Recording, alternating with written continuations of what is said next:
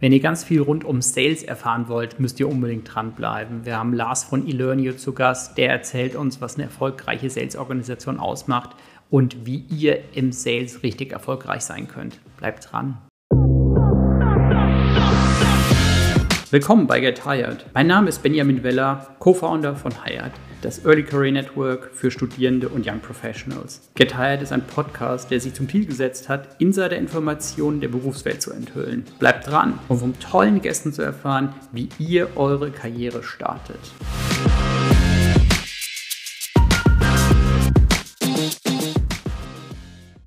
Willkommen zu unserem neuen Podcast. Wir sind heute in Berlin. Wir haben als Gast Lars von eLearnio. Lars, schön, dass du dir Zeit nimmst. Danke für die Einladung. Lars, kannst du in zwei Sätzen mal sagen, wer bist du? Äh, ich bin Lars, Mitgründer von eLearnio und mein Background sind so 18 Jahre Direktvertrieb. Okay, das hört sich mega spannend an. Ähm, jetzt musst du mal kurz erzählen, was macht eLearnio? Äh, auch hier in einer Nutshell, ähm, eLearnio hilft, ähm, ich sag mal, äh, schnell wachsenden oder großen Unternehmen, wie zum Beispiel ähm, Smava, Mr. Specs oder NPAL dabei, internes Wissen schnell und einfach an ihre Mitarbeitenden zu vermitteln, insbesondere im Pre- und Onboarding-Prozess. Ähm, und hilft dabei halt ja bis zu 73 Prozent persönliche Schulungszeit einzusparen. Ja, jetzt, ähm, war das ja eigentlich schade, oder? dann habe ich nachher nicht mehr diese ganzen, diese ganzen Meetings, wo so Leute halbwegs vorbereitet reinkommen und man drei Stunden zusammensitzt und danach ist man irgendwie auch nicht mehr schlauer. Das hängt davon ab, wie oft du das machen möchtest. Aber ich sage dir, wenn du das halt jeden Monat aufs Neue 20 Stunden wiederholt machen musst, dann bist du irgendwann dankbar dafür, dass du ein System hast. Und deswegen sagen wir auch, die Erfahrung zeigt ja auch bis zu 73 Prozent, weil letztlich der persönliche Kontakt extrem entscheidend ist. Wir möchten nur, dass der halt ja vielleicht ein bisschen effektiver genutzt wird, als immer wieder den Urknall zu erklären. Vielleicht auch mal ähm, mehr auf das Persönliche eingehen, auf das Zwischenmenschliche. Ähm, und dann trotzdem aber messbar und einfach nachvollziehen, ähm, inwieweit befinden sich meine Teams oder meine Mitarbeitenden jetzt im, ähm, im, im, im, Fortschritt beim Onboarding, ja.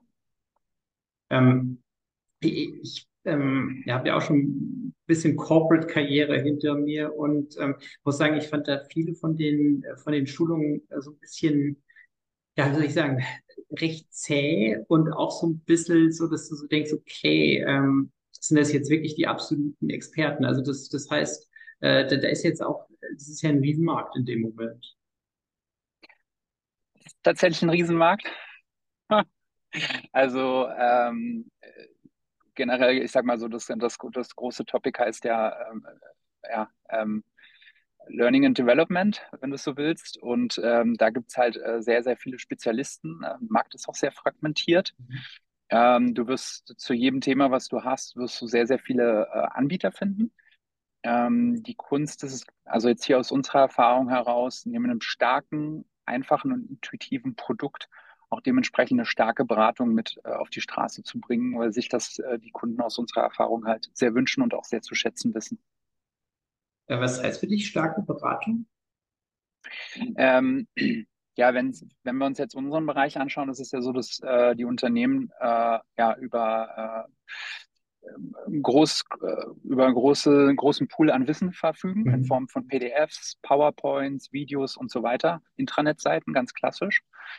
Und sie sich dann die Frage stellen, wie nutzen wir jetzt dieses Material, um mhm. ja einen fantastischen Onboarding-Prozess zu gestalten, Schulung zu gestalten, so dass die Mitarbeitenden sich gut äh, und sauber abgeholt fühlen.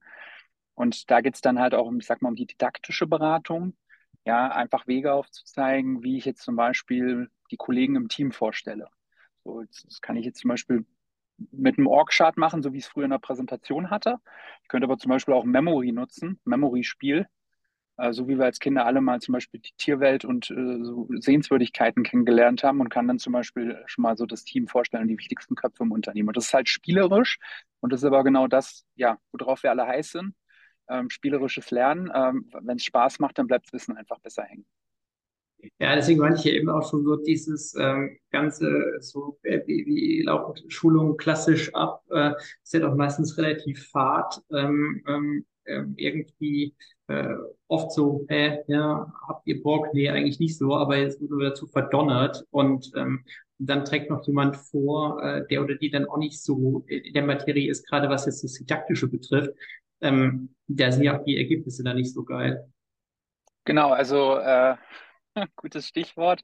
Also eigentlich geht es um den einheitlichen Standard. Ne? Man mhm. wünscht sich ja, wenn man jetzt sag mal, einen großen Vertrieb aufbaut, dann wünscht man sich ja einfach, dass alle ein einheitliches Wissen verfügen und jeder weiß halt, äh, wie wir das perfekte Kundengespräch führen, ähm, wie wir uns äh, bei bestimmten Einwänden klassisch verhalten, also dass einfach ein einheitlicher Standard vorhanden ist in den Teams. Und klar, wenn ich das jetzt jedes Mal persönlich schulen lasse, ähm, dann sagt man so auf den ersten Blick, Mensch, persönlicher Kontakt, persönliche Schulung ist doch alles super, da freuen mhm. sich die Leute.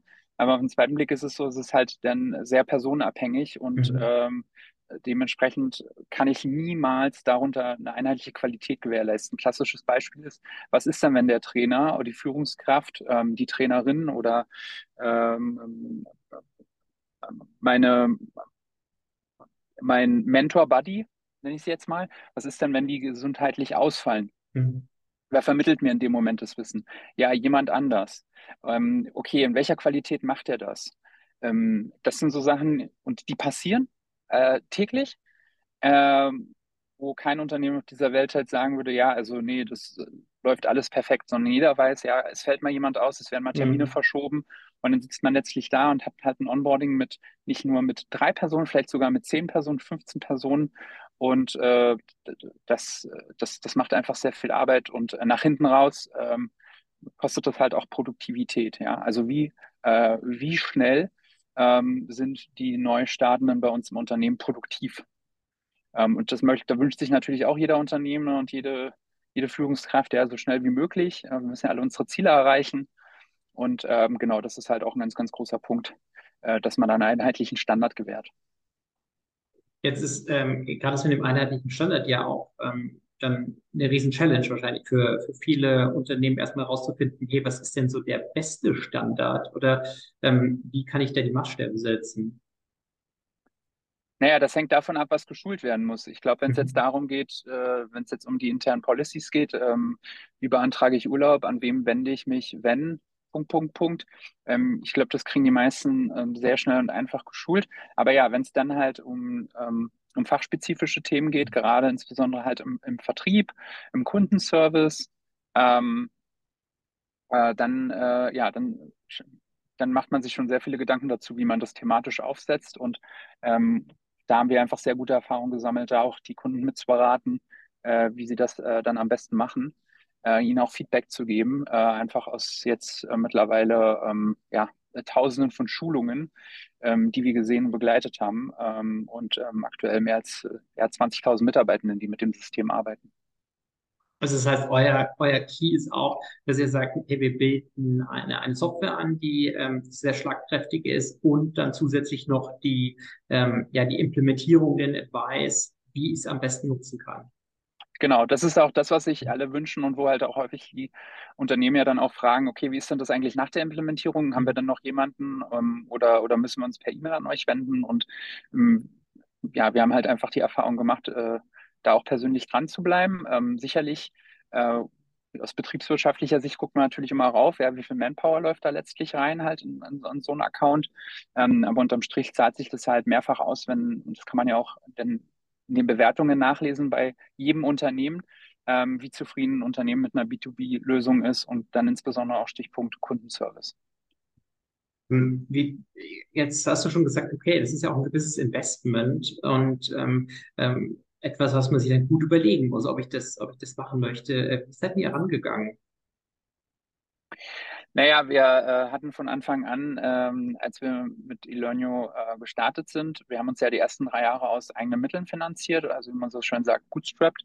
Und für uns war halt, war es halt ja, äh, elementar von Anfang an am Kunden so nah wie möglich dran zu sein und halt ja, einfach mit den Leuten zu sprechen und zu hören, was sie brauchen. Ähm, und wir, mein Mitgründer und ich, äh, der Jörn, wir haben halt einen ähm, Vertriebs-Background, also sowohl im, im, im, Sales als auch im Key Account Management. Und für uns war es äh, ja selbstverständlich, dass wir halt einfach immer am Kunden dran sind und äh, also Beispiel Tickets, kommt ein Support-Ticket, das wird einfach sofort beantwortet und nicht, ja, okay, Kunde hat bezahlt, dann können wir auch bis morgen warten, sondern wir haben da halt, ist, also ich sage, entweder hast du diese DNA, ich glaube, es ist ein bisschen DNA, du hast diese mhm. DNA, dass du sagst, okay, Vollgas, wir müssen jetzt darauf und müssen uns darum kümmern und sicherstellen, dass alle happy sind, ja. Ähm, oder du hast halt den Fokus woanders und kümmerst dich irgendwie um 10.000 andere Sachen, die alle wichtig erscheinen. Und für uns war das halt von Anfang an ein wichtiger Punkt, sicherzustellen, dass ähm, A, das Produkt richtig genutzt wird, dass die Kunden aktiv bleiben und ähm, vor allen Dingen zu verstehen, okay, was, was sind so die nächsten Sachen, die wir machen müssen, ähm, um, um das Produkt weiterzuentwickeln. Ja, hast du gerade schon gesagt. Entschuldigung, ja. ja. Nee, und also natürlich, ja, ähm, also ich glaube, es wird kein Startup auf dieser Welt geben, dem das äh, in Perfektion gelingt und äh, letztlich ja auch äh, wir am Anfang haben natürlich äh, ähm, ähm, ähm, lernen müssen, äh, dass man halt nicht sofort äh, alles machen kann, ähm, was sich dann letztlich Kunden wünschen. Ähm, da ist dann halt einfach auch wieder die Priorisierung gefragt. Aber ich glaube, so im Großen und Ganzen, wir hatten letztes Jahr eine Kundenausbaurate von 140 Prozent. Ähm, ein Großteil ist dann halt auch äh, ja, Kundenwachstum, also Kunden, die mit dem Produkt wachsen. Und ich glaube, das ist uns dann ganz gut gelungen. Äh, würdest du sagen, äh, wenn du dich selber beschreiben würdest, du bist so obsessed von, von dem, was deine Kunden denken? Also so ein bisschen wie Jeff Bezos? obsessed. Also ich glaube, ich bin obsessed, dass wenn jemand sich, wenn jemand eine, wenn jemand eine Anfrage an uns stellt oder wenn jemand ein Thema hat, ich glaube, dann bin ich obsessed davon, dass die Leute so schnell wie möglich von uns eine Antwort bekommen und wissen, woran sie sind. Ich glaube, das ist das Allerwichtigste, um immer Klarheit und Transparenz zu schaffen. Davon bin ich auf jeden Fall obsessed. Sehr gut. Äh, wo würdest du sagen, ist das so die Grenze von dem, okay, hey, das ist, das ist noch gut bis zu, hm, okay, da hast du einfach nicht mehr so ein geiles, geiles Kundenerlebnis? Naja, ich äh, glaube, das hat jeder schon mal erlebt, wenn man halt, äh, wenn man sich halt an äh, einfachen Support, also A, die Supportmöglichkeit, ich glaube, es fängt mhm. bei der Supportmöglichkeit an. Mhm. Ich glaube, das Schlimmste, was man erleben kann, ist, wenn man halt in einem Produkt unterwegs ist, konzentrieren wir uns jetzt mal auf B2B SaaS, ja, also Software as a Service für Unternehmen. Ähm, und wir versuchen jetzt Hilfe zu bekommen. Und wenn du es den Leuten richtig schwer machen willst, äh, dann tust du erstmal alles dafür, dass sie nicht direkten Kontakt bekommen, sondern dass sie sich erstmal durch, äh, am besten noch mit einem Bot kommunizieren und äh, der Bot aber auch nur ähm, halbseitige Antworten liefert. Und dann kannst du dich noch direkt äh, durchwälzen durch irgendwelche Hilfeartikel, die ja auch keine Antwort liefern. Und wenn das auch noch nicht geklappt hat, dann irgendwann nach fünf, sechs weiteren Schritten darfst du auch mal jemanden schreiben. Ähm, und dann kannst du noch mal eine Woche warten, bis dir jemand antwortet. Ich glaube, das ist so das Schlimmste, was du jemandem antun kannst. Ich kann es natürlich verstehen bei den großen Lösungen, ähm, dass sie dann sagen, okay, wir müssen hier vorfiltern, ja. Ähm, aber ich glaube, das sollte man wirklich nur dann machen, wenn man halt äh, auch das perfekte System dafür hat. Und wenn die Systeme halt nicht so sind, und das ist bei den meisten dann einfach leider der Fall, dann ist das eine super schlechte Customer Journey äh, oder Experience, wie man so schön sagt. Ähm, und ich meine, bestes Beispiel, du hast es gerade angesprochen, ja, Amazon ähm, wenn ich was habe, dann rufe ich da an und da kümmert sich jemand drum. Und zwar sofort. Ähm, und das bei Milliarden, also Milliarden von Kunden. Also das geht. Das geht. Man muss es nur, man muss es halt nur wollen. Und äh, ich glaube, dann wohnt Wille da ein Weg. Und wenn ich halt aber Angst davor habe und irgendwie da jetzt anfange, hier einen Euro dreimal umzudrehen, dann werde ich immer einen Weg finden, dass ich es den Kunden so schwer wie möglich mache. Und das ist dann letztlich aber auch eine schlechte User Experience, also Kunden-Experience, ja. Äh, äh, genau, deswegen. Also ähm, warum gibt es Unternehmen, die es nicht machen? Also ich ist einfach dass ich denke, okay, kurzfristig sind mir halt die Kosten zu hoch und dann langfristig müssen wir halt schauen. Ja, wahrscheinlich ein Punkt. Ich meine, klar, letztlich kommt es natürlich auch auf, die, also ja, aber also wieder hier, ja, bei, bei, bei Amazon funktioniert es halt. Also warum kriegen die das hin und andere kriegen das nicht hin in der Größe? Äh, ich kann es dir nicht erklären. Ähm, äh, wir haben halt gemerkt, also wie, wie, wie gehen wir da ran? Ähm, wenn wir jetzt halt eine Anfrage erhalten, dann schauen wir uns halt immer an, wie kam diese Anfrage zustande. Und ähm, wir schreiben uns als allererstes auf die Fahne, dass wir halt sagen, okay, also wenn wir jetzt diese Frage erhalten haben, dann haben wir es irgendwo nicht geschafft, ja, äh, klar, äh, klar und deutlich ähm, dieses Thema zu kommunizieren oder dieses Thema zu vereinfachen, sodass mhm. es nicht zu dieser Frage kommt. Also als erstes Mal äh, schauen wir immer in den Spiegel ähm, und gucken dann, dass wir in Zukunft solche Anfragen vermeiden können. Ja, und das sind meistens halt so Kleinigkeiten wie zum Beispiel klassisch im Helpdesk, äh, dass es vielleicht einen Artikel noch nicht gibt, äh, vielleicht ein Hinweis auf der Oberfläche der, der, der Software. Also ähm, das ist also das, was wir uns immer als erstes auf die Fahne schreiben, zukünftige Anfragen in solcher Art zu vermeiden. Ähm, ja, aber ich kann jetzt auch nur von uns sprechen, weil es, ja, ich glaube, es ist jetzt dann auch schwierig, andere Lösungen und deren Prozesse zu beurteilen. Aber klar, man kennt halt gute Prozesse, wo man sagt, wow, das hat richtig super funktioniert. Und dann kennt man halt auch die, wo man sich den Kopf fest und fragt, was macht ihr da eigentlich? Wer hat sich eigentlich den Quatsch einfallen lassen? Ja. Also. Und, ähm, und, und, das äh, genau würde mich mal interessieren. Wie, wie, ähm, wie seid ihr rangegangen, indem ihr das implementiert habt? Ähm, habt ihr euch äh, viele Lösungen angeschaut, habt gesagt, okay, das ist super, das ist nicht so super, oder wie seid ihr da rangegangen? Also auch hier, als wir damit gestartet sind, war klar, dass wir jetzt ab einem gewissen Punkt brauchten wir halt in dem Fall jetzt bei uns ein Support-Ticket-System, weil es klar ist, man muss es den Leuten halt so einfach, also so einfach wie möglich machen, dass sie mit dir Kontakt aufnehmen können. Ich meine, klar, es gibt halt die Direktchats, also mhm. ja, Lösungen wie ein Intercom, die man dann halt in seine Lösung integriert und die Leute dann lustig anfangen zu chatten. Ähm, ich glaube, da macht man es den Leuten auch sehr einfach, ja, direkt halt in irgendeiner Art und Weise ein Ticket zu erstellen. Ähm, für uns war es irgendwie von Anfang an klar, dass wir gesagt haben, okay, wenn es den Bedarf gibt, dann sollen die Leute sich schon einfach über die Lösung an uns wenden können. Und wir hatten dann halt dazu eine einfache Ticketlösung installiert, äh, mit der man direkt zum Beispiel bei uns in der App ein Video aufzeichnen kann, einen Screenshot erstellen kann und direkt die Sachen beschreiben kann, die man nicht versteht. So, weil für uns immer wichtig war, ähm, was sieht der andere gerade? Ja, das, das, kennt man ganz häufig von Tickets, dass die Leute halt etwas beschreiben und man kann es nicht reproduzieren, wie die Entwickler so schön sagen. Ähm, und für uns war klar, wir brauchen irgendeine Art und Weise zum Beispiel eine Lösung, mit der wir dann halt äh, sofort sehen, was der äh, auch der Kunde sieht. Ähm, und wir haben da halt ein letztlichen Tool installiert, womit die Kunden direkt Screenshots, Videos erstellen können von Sachen, äh, die jetzt vielleicht mal nicht perfekt funktionieren oder die sie nicht verstehen. Inwiefern ähm, du hast eben gesagt, du hast einen Sales-Hintergrund. Inwiefern ist dein, dein Sales-Background dafür für maßgeblich, dass du jetzt sagst, hey, mir ist es so wichtig, dass die Kunden happy sind? Das ist A und O. Also Kunde muss, also Kunden müssen glücklich sein. Also bei uns in Zusammenarbeit ähm, ist halt immer wichtig, ich glaube, der, der, der allerwichtigste Punkt ist, dass es Partnerschaft, eine partnerschaftlich, partnerschaftliche Zusammenarbeit gibt. Und die passiert auf Augenhöhe. Und letztlich ähm, ja, ist es dann nachher äh, der Kunde, der die Rechnungen bezahlt. Und äh, ja, unser aller Einkommen äh, unterm Strich, wenn ich es jetzt mal so betitel. Und ähm, ich glaube, äh, ja, das Wichtigste ist einfach, zufriedene Kunden zu haben. Zufriedene Kunden empfehlen dich weiter, zufriedene Kunden bauen aus. Es ist der günstigste Umsatz, den du generieren kannst, mit Umsatz mit Bestandskunden zu generieren. Ich glaube, das weiß, äh, weiß, äh, weiß auch jeder. Ähm, und äh, klar, also Word of Mouth, ja, also die Empfehlung, ähm, Empfehlungen zu generieren. Ähm, also ja, das ist, das ist das A und O, dass bestimmte Sachen einfach perfekt funktionieren.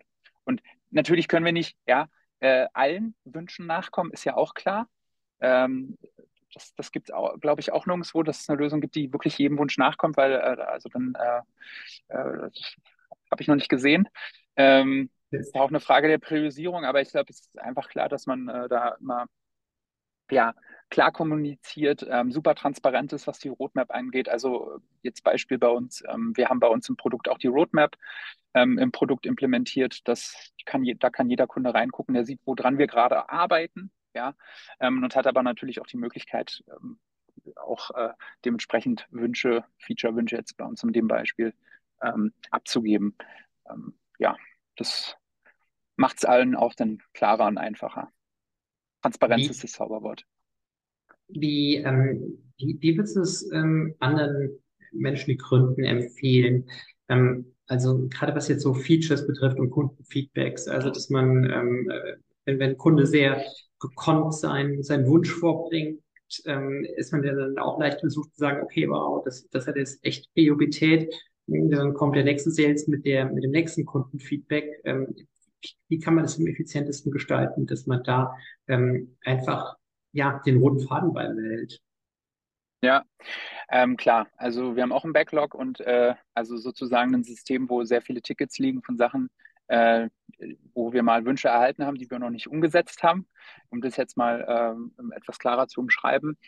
Ähm, am Anfang ganz klar, wir haben uns immer gefragt, wenn wir eine Anfrage zu einem bestimmten Feature bekommen haben, zum bestimmten Wunsch im Produkt haben wir uns immer die Frage gestellt, bietet es auch anderen Kunden Mehrwert? Also ist es jetzt gerade ein kundenspezifisches Feature?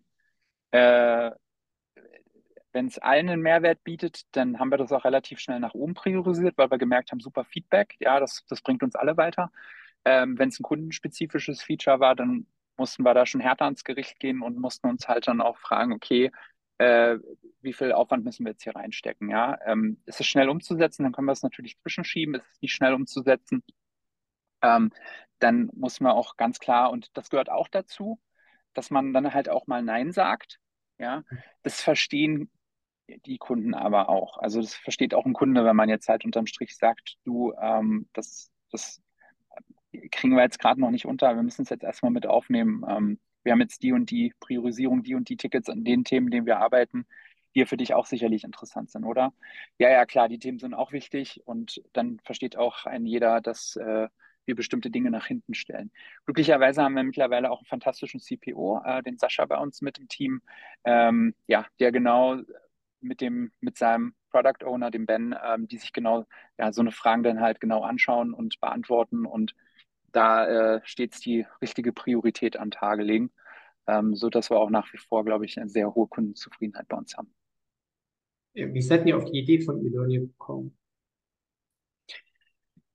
Ähm, ja, mein Mitgründer und ich, wir haben, haben uns 2010, 2011 bei Käuferportal kennengelernt, das heißt heute Around Home, ähm, haben uns dort im Vertrieb kennengelernt ähm, und Käuferportal damals waren 42 Mitarbeitende.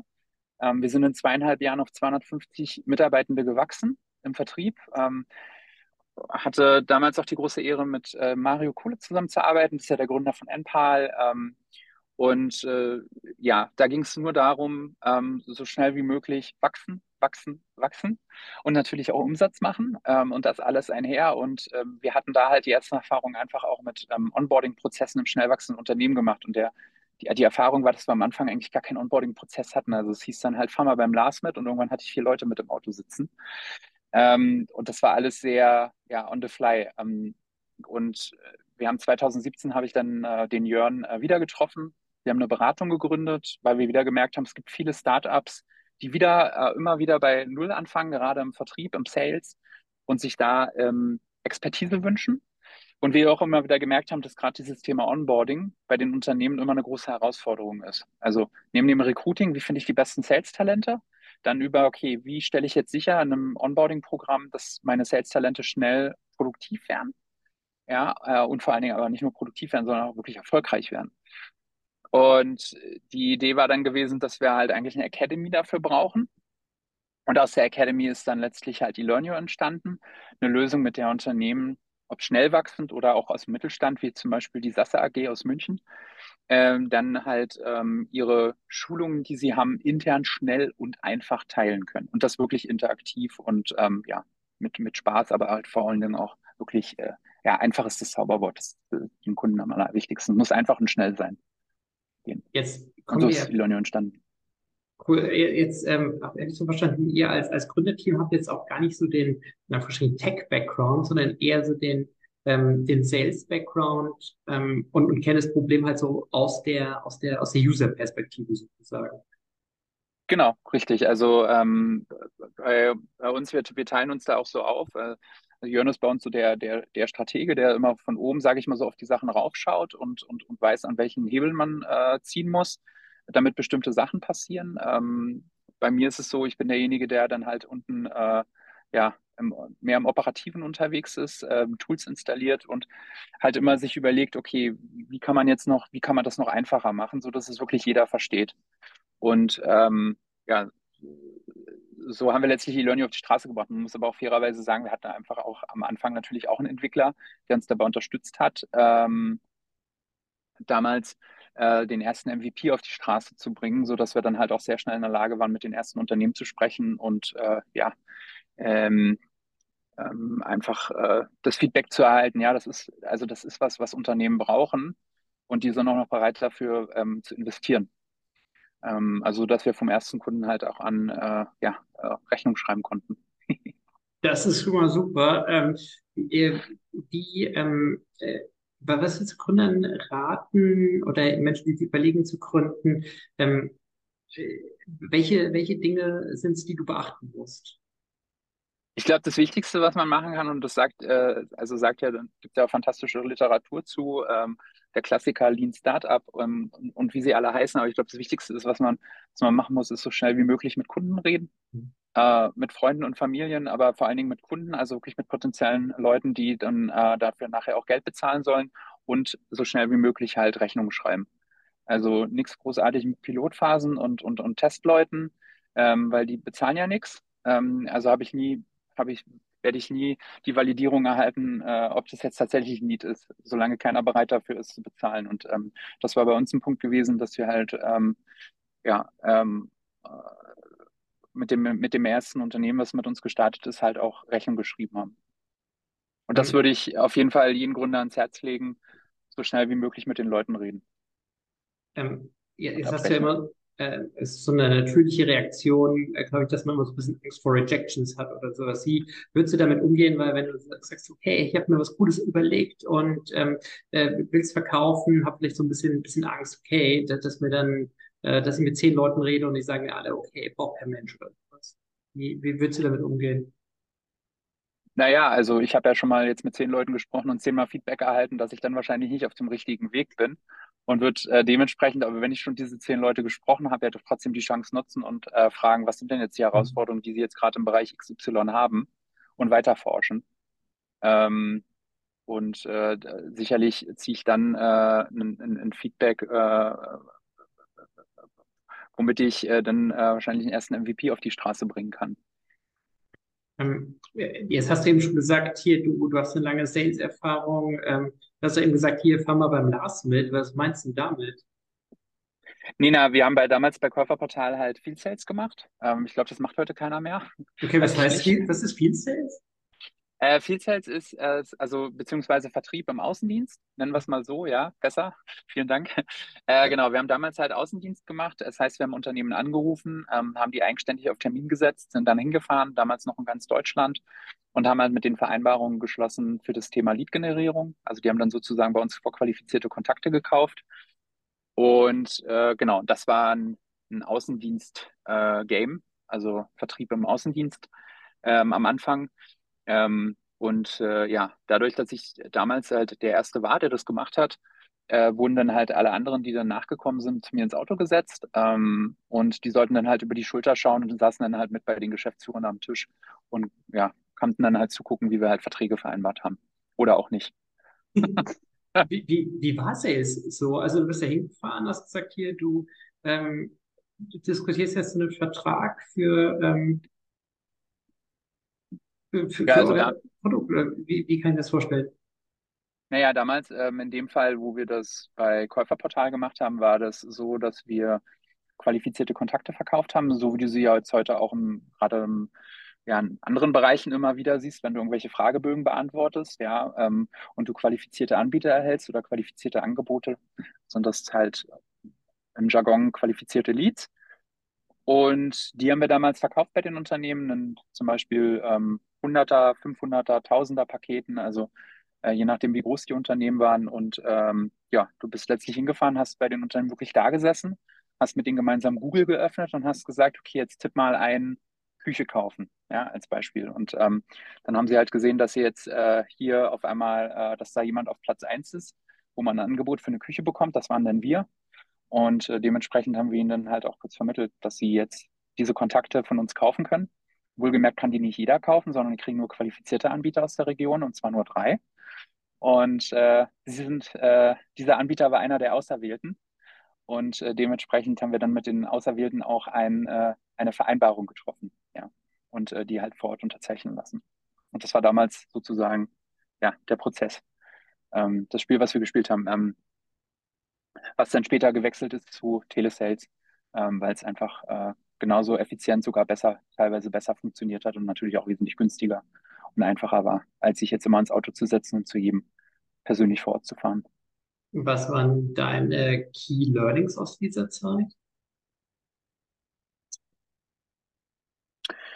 Ähm, persönlicher Kontakt ist wichtig, ähm, gerade für das Thema Vertrauensaufbau. Super wichtig. Äh, aber ja, also again, ähm, es ist heutzutage, glaube ich, nicht mehr notwendig, äh, dass man, also es hängt ja von der Ticketgröße letztlich ab, also von der Größe, wie viel Umsatz mache ich jetzt mhm. mit dem mhm. Kunden. Und wenn ich jetzt mit dem Kunden eine Million Euro Umsatz mache, dann glaube ich, ist eine gute Idee, mit dem mal gemeinsam auf den Golfplatz zu gehen, was essen zu gehen, ja, den zu Events einzuladen. Vielleicht habe ich dann auch ähm, hier in der Mercedes-Benz Arena eine, eine Lounge gemietet für 250 im Jahr ähm, und, und lade da die Leute ein und mache mit denen da Verträge oder, oder woanders. Ähm, aber ich glaube, jetzt bei einer Ticketgröße bis, bis, bis, bis, bis, bis 50, 60, vielleicht sogar bis 100.000 Euro kann ich, kann ich das sogar halt auch, äh, kann ich das sogar auch äh, remote in mehreren Online-Meetings ähm, bedienen. Ähm, vorausgesetzt, ich habe ein sauberes Produkt ähm, und äh, dementsprechend rund um das Produkt halt alle notwendigen Informationen, die ein Unternehmen braucht, um mit mir eine Vereinbarung zu schließen. Hast du ähm, damals irgendwelche Vorbilder gehabt oder an denen dich orientiert hast oder wie, wie, wie hast du es gelernt? Also ähm, wenn die sagen, okay, setz dich zum Lars ähm, und fahr beim Lars mit, wie, hat der Lars das gelernt? Lesen.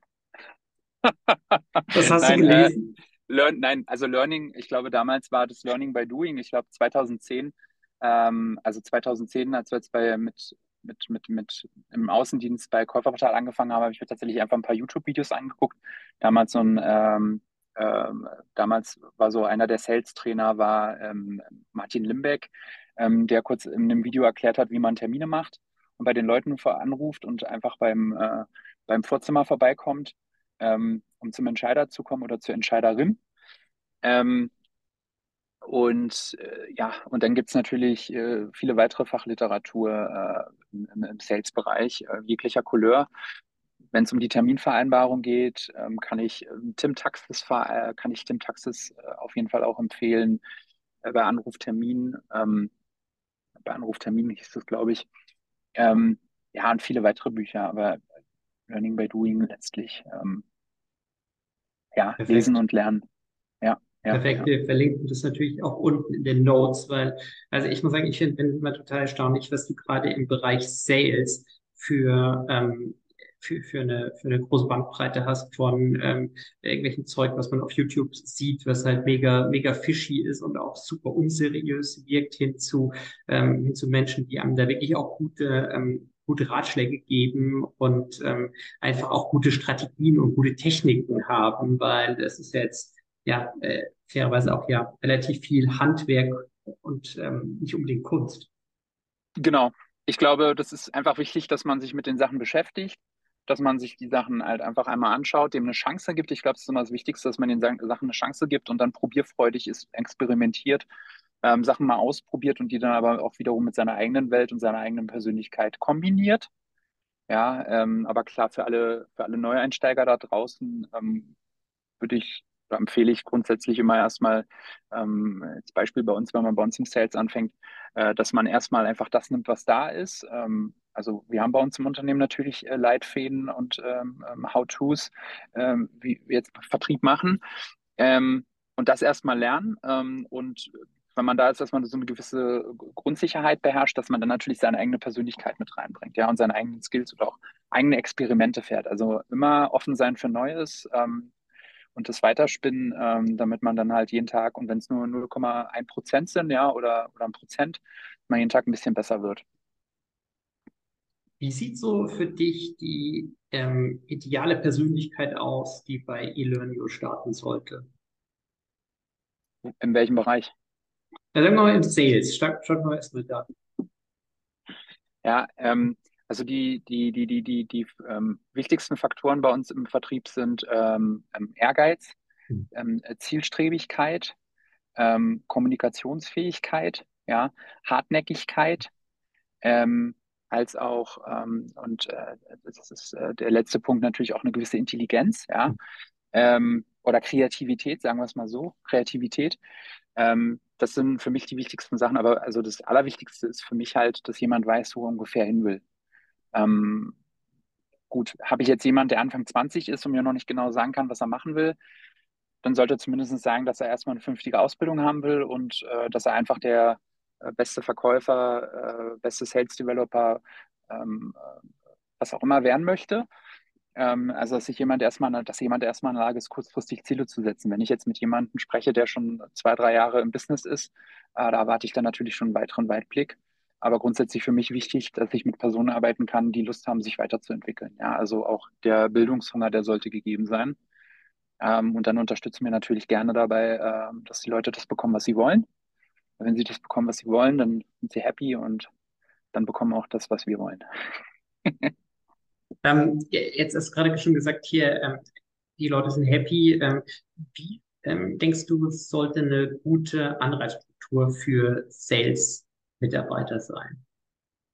Eine was? Bitte Entschuldigung. Eine, eine, sorry, eine Anreizstruktur, also ein Incentive System ähm, für, für Sales. Ähm, was denkst du, ist da, ist da etwas, was, was du zum Beispiel empfehlen würdest? Mhm. Also ich habe sehr gute, ich habe sehr gute Erfahrungen äh, klassisch mit klassischen Karriereplänen gemacht. Mhm. Äh, Karriereplan heißt, dass man Leuten klar Perspektive aufzeigt, ähm, was sie in einem Jahr, was sie in drei Jahren, was sie in, in, in, in fünf Jahren erreichen können. Ich glaube grundsätzlich erstmal zu sagen, okay, es gibt die Möglichkeit, dass jemand Spezialist wird oder dass jemand eine Führungspersönlichkeit wird, aber den Leuten erstmal die, ähm, die Perspektive zu geben, dass sie das werden können, wenn die benötigten Skills da sind und grundsätzlich habe ich sehr gute Erfahrungen auch mit, ähm, weil du gerade Incentive angesprochen hast, auch mit Clubsystemen gemacht. Ähm, das klingt immer so ein bisschen äh, oldschool, ja, dass man sagt, ähm, wenn jetzt jemand Umsatzgröße XY erreicht hat, ja, oder, oder eine gewisse Terminanzahl erreicht hat, zum Beispiel Sales Development, ähm, also eine Terminvereinbarung bei uns zum Beispiel, äh, dass man dann dafür ein kleines Incentive bekommt, ja. Ähm, ich persönlich habe damit immer gute Erfahrungen gemacht, ähm, das regelmäßig zu wiederholen, das spielerisch zu gestalten als, als Challenge, als Wettbewerb ähm, und da einfach Kontinuität zu fördern. Mhm. Also wenn jemand in Folge, zum Beispiel jetzt im Sales klassisch, wenn jemand jetzt in Folge ein Quartal, zwei Quartale, drei Quartale halt immer gewisse Umsatzziele erreicht, dann dementsprechend halt Clubsysteme zu installieren, wo man bestimmte zusätzliche Incentives bekommt neben dem klassischen Bonus. Und das sind dann halt eher ähm, ja, ähm, ähm, Sachprämien. Das, wir hatten es damals installiert, dass jemand hat einen Koffer bekommen, äh, jemand hat Kugelschreiber bekommen. Also ich rede jetzt von Kugelschreibern im Wert von 400 Euro von, von, von Mont Blanc. Ähm, das können Reisen sein, ja, das können Reisegutscheine sein. Also, aber das sind so Sachen, ähm, ja, wo Leute halt kurz sagen, okay, also habe ich irgendwie Bock, nochmal extra Gas zu geben. Ich habe irgendwie Bock auf diese Sachprämie, als nur auf jetzt äh, Geld, ja. Ähm, habe ich gute Erfahrungen im Vertrieb gesammelt, Einmal, weil ich selbst in so einem Clubsystem drin war und kontinuierlich halt immer die gleichen, äh, also immer wieder die Ziele erreichen wollte. Aber ich habe es dann halt auch mit dem eigenen Team, äh, habe ich positive Erfahrungen gemacht äh, mit dem Clubsystem, weil dann auch wirklich das nochmal zusätzlich den Leuten Push gegeben hat, die Extrameile zu gehen. Was war so deine Lieblingsprämie, die du bekommen hast? Die Lieblingsprämie, die ich bekommen habe, war damals, ähm, also ich glaube, worüber ich mich am meisten gefreut habe, den habe ich heute noch, war immer noch dieser Mont Blanc Kugelschreiber ähm, weil der einfach unfassbar praktisch war. Ähm, ich würde mir jetzt wahrscheinlich privat würde ich mir keinen kaufen, also ich würde mir keinen mhm. Kugelschreiber für 300 Euro kaufen. Aber damals hat es eine Menge hergemacht und äh, war dann halt auch schön, wenn man bei den Leuten direkt vor Ort halt die Verträge damit unterschreiben äh, lassen hat. Also damals war das im Vertrieb eine coole Sache. Aber auch hier wieder, da sind halt der Kreativität der Führungskräfte oder der, der Unternehmen sind ja keine Grenzen gesetzt. Also das mhm. können ja deutlich, dass man kann ja auch andere Sachen äh, gestalten. Es können ja auch Events sein, Team-Events. Also genau, man muss einfach, glaube ich, ein bisschen kreativ werden, ähm, ein Anreizsystem schaffen, ähm, aber das Ganze spielerisch gestalten, ähm, dass das dann halt auch Spaß macht und nicht, dass irgendjemand da zurückgelassen wird und das Gefühl hat, er ähm, kriegt jetzt, ist jetzt hier auf dem letzten Platz gelandet und äh, nichts wert. Also ähm, es muss Spaß machen, ja. Und ähm, ja, damit habe ich sehr gute Erfahrungen gesammelt. Mega. Lars, dir vielen, vielen Dank für deine Insights. Ähm, ähm, hört sich nach einer echt spannenden Story an, äh, die ihr bei Elernio verfolgt. Ähm, super spannender Weg. Ähm, ich finde es immer wieder total faszinierend, was gerade rund um den Bereich Sales, was, was da passiert, weil es ist ja so unfassbar wichtig, äh, unfassbar wichtiges Thema und dafür Leute zu begeistern, zu schulen. Echt cool. Super, vielen Dank. Gerne. Ja, und euch vielen Dank fürs Zuhören, fürs Zuschauen. Ähm, ich glaube, ihr konntet auch einiges mitnehmen. Wie gesagt, äh, Lars hat ja ein paar super spannende Tipps gegeben, ähm, wie ihr eure Sales-Qualitäten, ähm, eure Skills dort ausbauen könnt. Wir verlinken unten alles und bis zum nächsten Mal.